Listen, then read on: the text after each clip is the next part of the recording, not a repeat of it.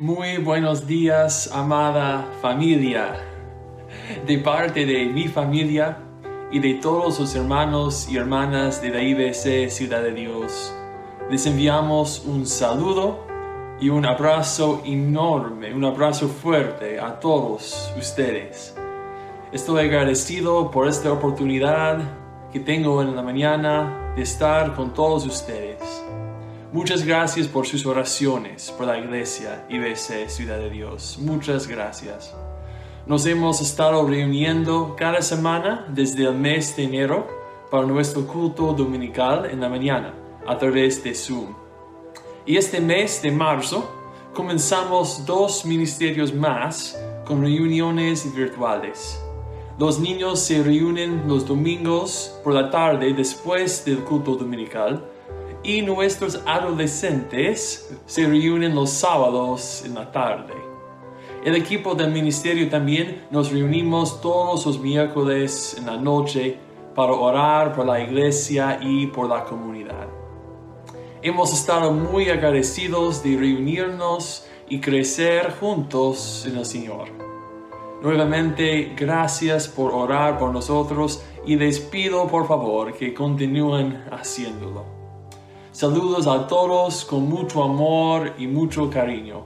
Que Dios los bendiga muchísimo. Esta mañana continuamos en la serie de este mes en la que el enfoque es la persona de Jesucristo. La serie se titula Jesús, el Salvador prometido. En las últimas semanas, ustedes han visto cómo Dios prometió un Dios Salvador, que vendría a la tierra y salvaría a la humanidad de la muerte y la destrucción eterna que merecemos todos nosotros debido a nuestro pecado y desobediencia, y que otorgaría el perdón de los pecados, la vida eterna y una relación restaurada con Dios el Padre. Ese Dios Salvador es Jesucristo, y es solo a través de Él y su muerte en la cruz que podemos obtener estas cosas. Nuestras propias fuerzas y méritos no son suficientes y no pueden salvarnos. Pero alabado sea Dios. Él abrió un camino para salvarnos al darnos a Jesús, el Dios Salvador. La semana pasada se enteró de una promesa con respecto a Jesús, con otra promesa.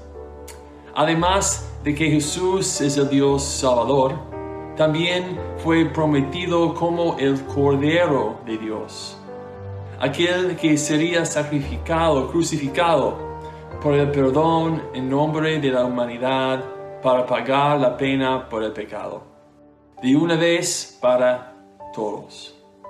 Vimos esta promesa cumplida por su muerte en la cruz hace dos mil años. Y ahora vivimos en esta realidad. La realidad de que Jesús pagó nuestra deuda. Una deuda que de esa manera nunca podría haber pagado. Al ser el Cordero de Dios perfecto y sin mancha, su sacrificio fue y es, fue y es suficiente para cubrir nuestro pecado y hacernos justos ante Dios. Y hoy veremos otra promesa del Antiguo Testamento que se dio muchos años antes de que Jesús viniera a la tierra y naciera como bebé. Nuestro texto principal está en el libro de Isaías, el libro de Isaías, el capítulo 61. Y los invito a que abran ahí sus Biblias. Isaías 61. Y el tema de hoy se llama la promesa del ungido de Dios, la promesa del ungido de Dios. Oremos y pidamos a Dios que, que, nos hable hoy a través de su palabra y que nos enseñe para que podamos amarlo más y crecer en madurez. Oremos, hermanos. Padre, Padre Santo, demos gracias esta mañana por tu infinito amor. Tenemos gracias por Jesús, nuestro Salvador, el Cordero de Dios, que fue dado por los pecados del mundo. Te pedimos esta mañana que dirijas y guíes nuestro tiempo y que el Espíritu Santo sea nuestro Maestro y nos revele la verdad de tu palabra. Por favor, Señor, ayúdanos a eliminar las cosas que pueden ser distracciones para nosotros esta mañana. Y ayúdanos a concentrarnos en lo que tienes para nosotros hoy. Ayúdanos también a crecer y amarte más como resultado. Sobre todo, que tú, Dios, seas glorificado. Oramos en el nombre de Jesús. Amén y amén. Me gustaría comenzar leyendo los primeros tres versículos de Isaías capítulo 61. La palabra de Dios dice, El Espíritu del Señor Omnipotente está sobre mí, por cuanto me ha ungido para anunciar buenas nuevas a los pobres. Me ha enviado a sanar los corazones heridos a proclamar liberación a los cautivos y libertad a los prisioneros, a pregonar el año del favor del Señor y el día de la venganza de nuestro Dios, a consolar a todos los que están de duelo y a confortar a los dolientes de Sión. Me ha enviado a darles una corona en vez de cenizas, aceite de alegría en vez de luto, traje de fiesta en vez de espíritu de desaliento. Serán llamados robles de justicia, plantío del Señor, para mostrar su gloria. Alrededor de 700 años antes del nacimiento de Jesús, Dios usó al profeta Isaías para hablar al pueblo de Israel. Isaías es conocido como uno de los profetas mayores, debido a la extensión del libro y, la amplitud de la profecía que se incluye en él. Y a lo largo del libro, Isaías habló de cómo Dios había escogido a los israelitas para ser su pueblo escogido. Pero también, también, habló de su desobediencia interminable y del juicio venidero que vendría sobre ellos a causa de ello. Esas palabras proféticas se cumplieron cuando Israel fue capturado y enviado al exilio. Su pueblo, el pueblo elegido por Dios, sufrió a manos de sus enemigos. Y a pesar de su maldad y el castigo que sufrieron como resultado, Dios fue fiel fue fiel porque siempre es fiel, amén. Dios fue, fue fiel a ellos y prometió proporcionarles un Salvador. Ahora, muchos de los israelitas pensaban que ese Salvador venidero los salvaría de su opresión que estaban sufriendo y establecería su propio reino terrenal donde Él gobernaría y reinaría poderosamente. Y este pensamiento fue incorrecto. Sí, verdad, Dios les enviaría un Salvador, pero su gobierno y su reinado serían muy diferentes de lo que esperaban. Isaías escribió sobre la venida del Salvador en el capítulo 42. Y voy a leer capítulo 42, versículo 1. Y él dijo, Este es mi siervo, a quien sostengo mi escogido en quien me delito. Sobre él he puesto mi espíritu, y llevará justicia a las naciones. Esas son palabras de Dios, Dios Padre, que se refieren a alguien como su siervo. Dice que este siervo es sostenido por él, elegido por él, que él mismo se delita en él y que ha puesto su espíritu sobre él. Isaías luego compartió en los últimos capítulos de su libro mucho más sobre el siervo de Dios y también ese siervo es conocido como el Mesías. Isaías compartió acerca de la salvación y la restauración que Israel experimentaría a través de él. Luego continuó hablando de los días por venir en los que Dios cumpliría su plan de ejercer la justicia y la salvación. Uno de esos capítulos finales del libro de Isaías se encuentra en el capítulo 53. Es muy conocido. Eh, este capítulo eh, habla del sufrimiento del siervo de Dios, del Mesías, de Jesús. Y habla del sufrimiento que iba a experimentar en la cruz por toda la humanidad, incluso por mí y por ti. Otro de esos capítulos finales de Isaías es el capítulo 61, que es el texto principal de la prédica de hoy. En él leemos sobre el que se llama siervo de Dios, el conocido como el Mesías.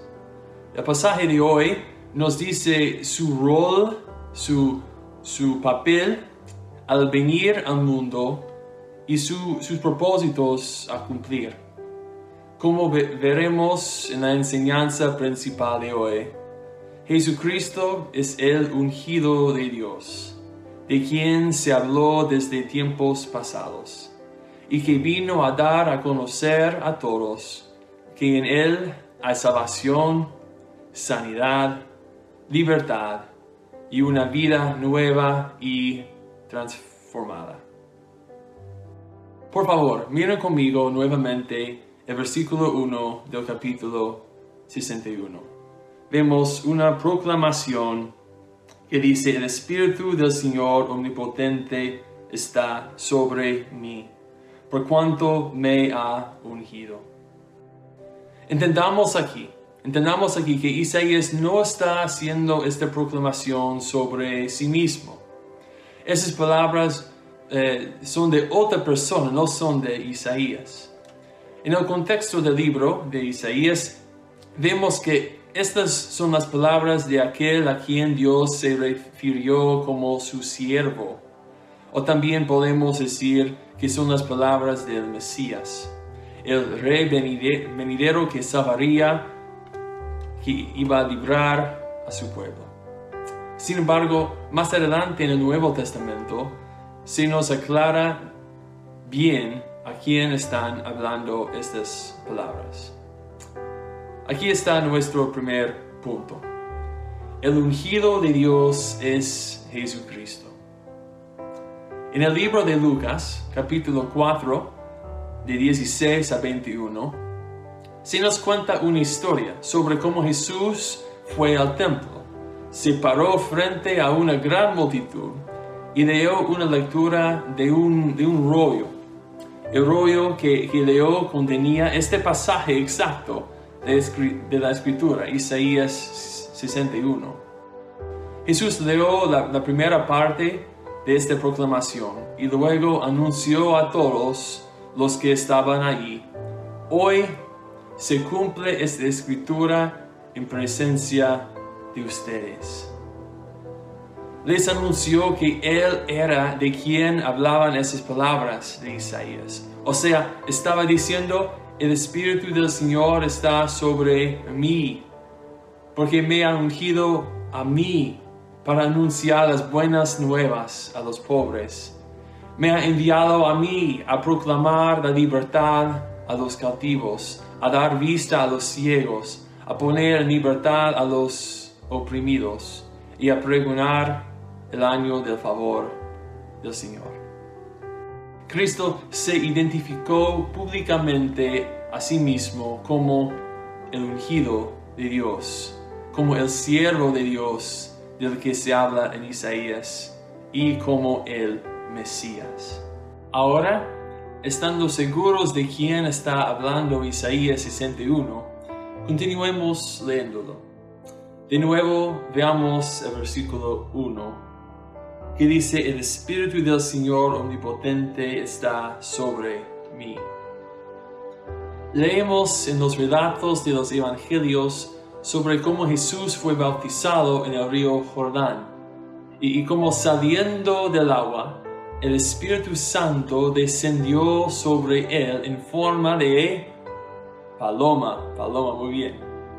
En el Evangelio de Juan, en el capítulo 1, versículo 32, leemos que Juan Bautista dio testimonio de esto, diciendo, vi al Espíritu descender del cielo como una paloma y permanecer sobre él. La Biblia es clara en cuanto a que el Espíritu de Dios estaba sobre Jesús, llenándolo, fortaleciéndolo y empoderándolo. Entonces el siguiente comentario que vemos en el versículo 1 es, por cuanto me ha ungido. La definición hebrea de la palabra Mesías significa literalmente ungido. La palabra ungir significa frotar, aplicar o rociar un ungüento o un aceite. Vemos a lo largo del Antiguo Testamento muchos casos en, en, los que los reyes, sacerdotes, profetas fueron ungidos con aceite para un rol o una función especial que Dios les dio se les colocaba o, derramaba aceite sobre ellos como una representación externa del Espíritu Santo sobre su vida. En este caso, este versículo nos dice que Jesús, Jesús nuestro profeta, sacerdote y rey, que Jesús había sido ungido por el Señor. Tenía el Espíritu Santo sobre él. En este versículo la Biblia nos dice cuál era el rol y la función que le había dado el Señor. A continuación, entonces, pasamos al segundo punto que veremos esta mañana. El ungido de Dios vino a salvar. Comienza, comienza diciendo eh, después que Él fue ungido para anunciar buenas nuevas a los pobres. Y podemos leer esto y pensar fácilmente que Jesús vino a predicar a los que son literalmente pobres, a los que no tienen dinero. Sin embargo, la idea aquí es que Él está hablando de personas que son pobres espiritualmente. La palabra también se puede traducir como afligido, agobiado. Sin embargo, las personas pobres a las que se hace referencia aquí pueden verse como aquellas afligidas, oprimidas, no por las circunstancias de la vida, sino por la carga del pecado y la muerte. Son pobres en el sentido de que no tienen la capacidad de luchar contra su aflicción y quitársela. Están indefensos y reconocen su gran necesidad espiritual. Jesús vino a anunciarles las buenas nuevas, buenas noticias de que en Él hay vida, hay esperanza y hay salvación en la situación de desamparo y desesperanza en, la que encuentran antes de conocer a Cristo. Porque Hermanos, conocerlo hace toda la diferencia. El ungido de Dios, Jesús, murió en la cruz. Él fue traspasado por nuestras rebeliones y molido por nuestras iniquidades. El castigo del pecado recayó sobre él. Jesús, el ungido de Dios, vino a salvar y a redimir. Y luego vemos que Jesús, el ungido de Dios, no solo vino a salvar, pero vino a sanar también. El ungido de Dios vino a sanar. El versículo dice, me ha enviado a sanar los corazones heridos. Una traducción más precisa sería vendar a los quebrantados de corazón Y la idea aquí es que Jesús vino a tomar corazones rotos y vendarlos o volverlos a unir, para sanar el dolor, para traer restauración y curación a una persona herida. Piensen en el corazón roto que siente la humanidad ahora. Piensan en, en el daño que el pecado ha traído a la relación de la humanidad con su Creador, con Dios y entre sí. Hay mucho dolor en este mundo y muchas personas a nuestro alrededor con el corazón herido o roto. Y Jesús vino a sanar, a sanar esos corazones rotos y heridos y vino a restaurarlos. Luego, en el cuarto punto, vemos que el ungido de Dios vino a hacernos libres. El versículo 1 termina diciendo que vino a proclamar liberación a los cautivos y libertad a los prisioneros. Nuevamente, pienso en el daño que ha hecho el pecado. Hay hombres, mujeres, jóvenes, adolescentes, hasta los niños en la sociedad, incluso en la iglesia, que se sienten atrapados y encarcelados por sus deseos pecaminosos y adicciones. Gente que siente que no hay salida. Algunos sienten que, que tal vez han caminado en este pecado durante tanto tiempo que no hay forma de que Dios pueda perdonarlos. Se sienten como si estuvieran literalmente encarcelados.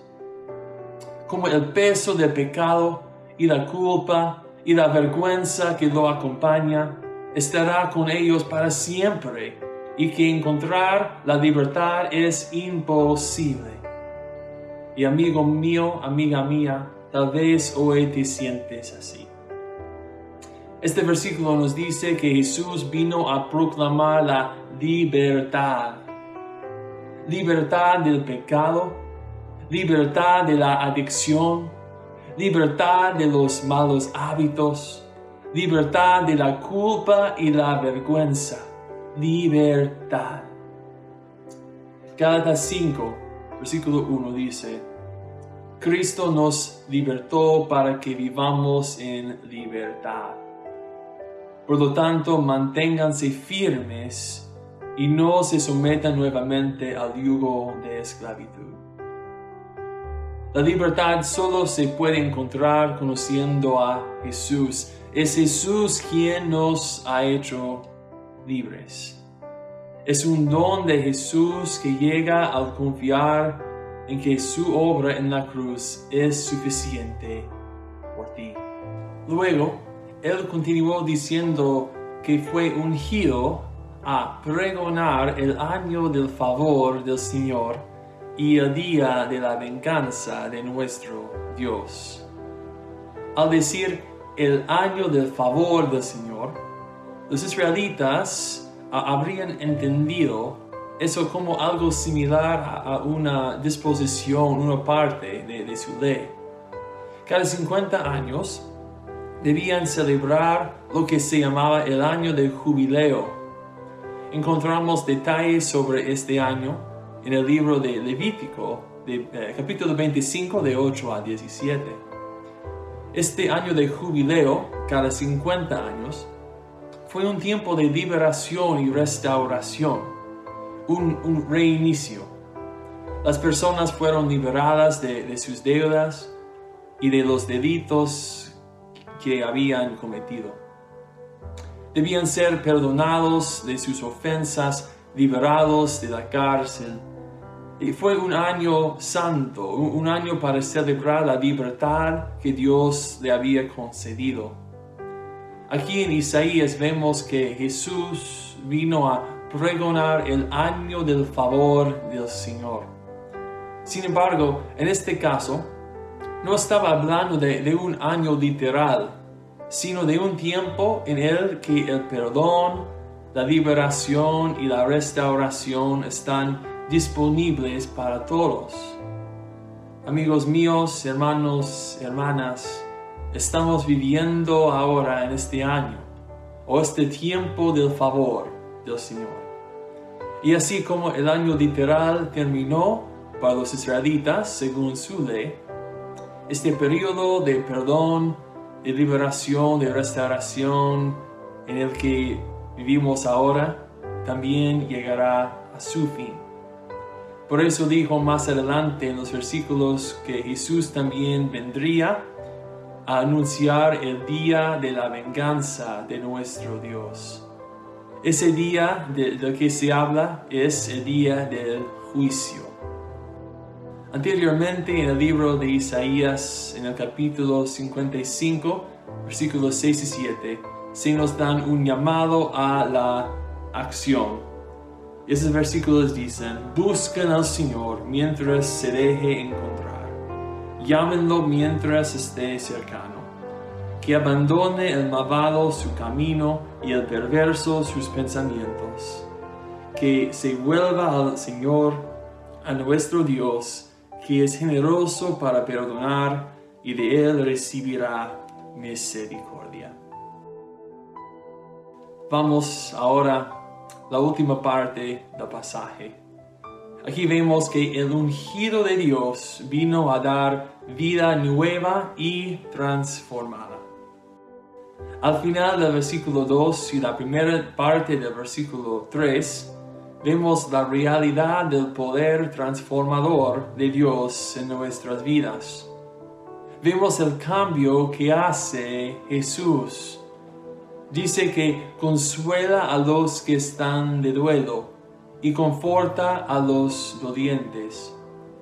Nos da una corona en vez de cenizas una mejor traducción sería que nos da belleza, algo hermoso, como una corona para usar, en lugar de usar cenizas o silicio, que significan tristeza y duelo.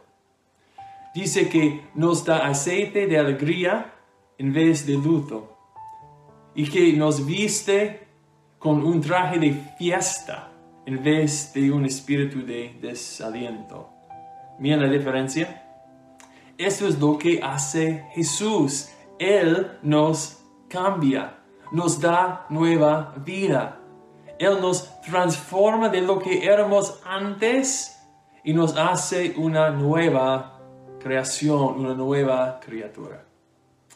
El versículo 3 termina diciendo que serán llamados robles de justicia plantío del Señor para mostrar su gloria.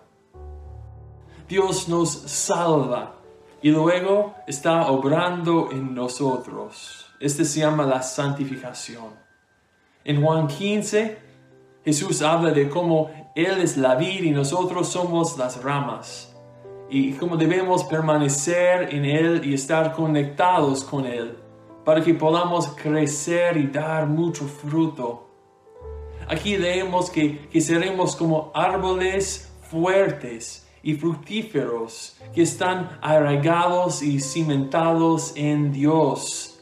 Árboles que muestran su gloria y su belleza a quienes nos rodean. Entonces, para terminar, veamos una vez más la enseñanza principal de hoy. Es que Jesucristo es el ungido de Dios de quien se habló desde tiempos pasados, y que vino a dar a conocer a todos que en Él hay salvación, sanidad, libertad y una nueva vida, ah, una vida nueva y transformada. Y me gustaría cerrar con un último importante punto. Y es que el ungido de Dios vino por todos. Si bien esta profecía se hizo en el Antiguo Testamento y en el contexto del pueblo de Israel, las escrituras han dejado en claro que esas cosas están disponibles para todos los que miran a Jesús y ponen su fe y su confianza en Él. Vemos un ejemplo de eso en Romanos 10, de versículo 12 a 13. Esos versículos dicen, no hay diferencia entre judíos y gentiles, pues el mismo Señor es Señor de todos y bendice abundantemente a cuantos lo invocan. Porque todo el que invoque el nombre del Señor será salvos. Hermanos, amigos, hay salvación en Jesús. Hay sanidad en Jesús. Hay libertad en Jesús.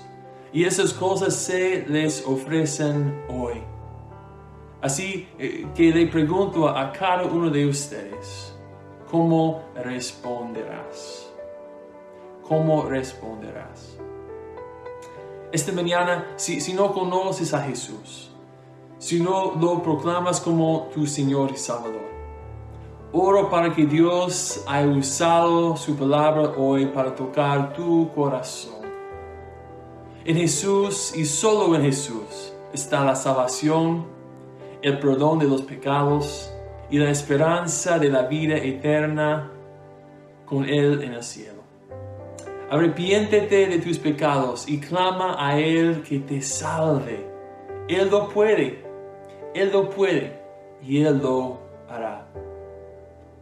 Esta mañana si estás sufriendo, si tienes un dolor, sepa que Jesús puede sanar a los quebrantados de corazón. Cuéntale de tu dolor.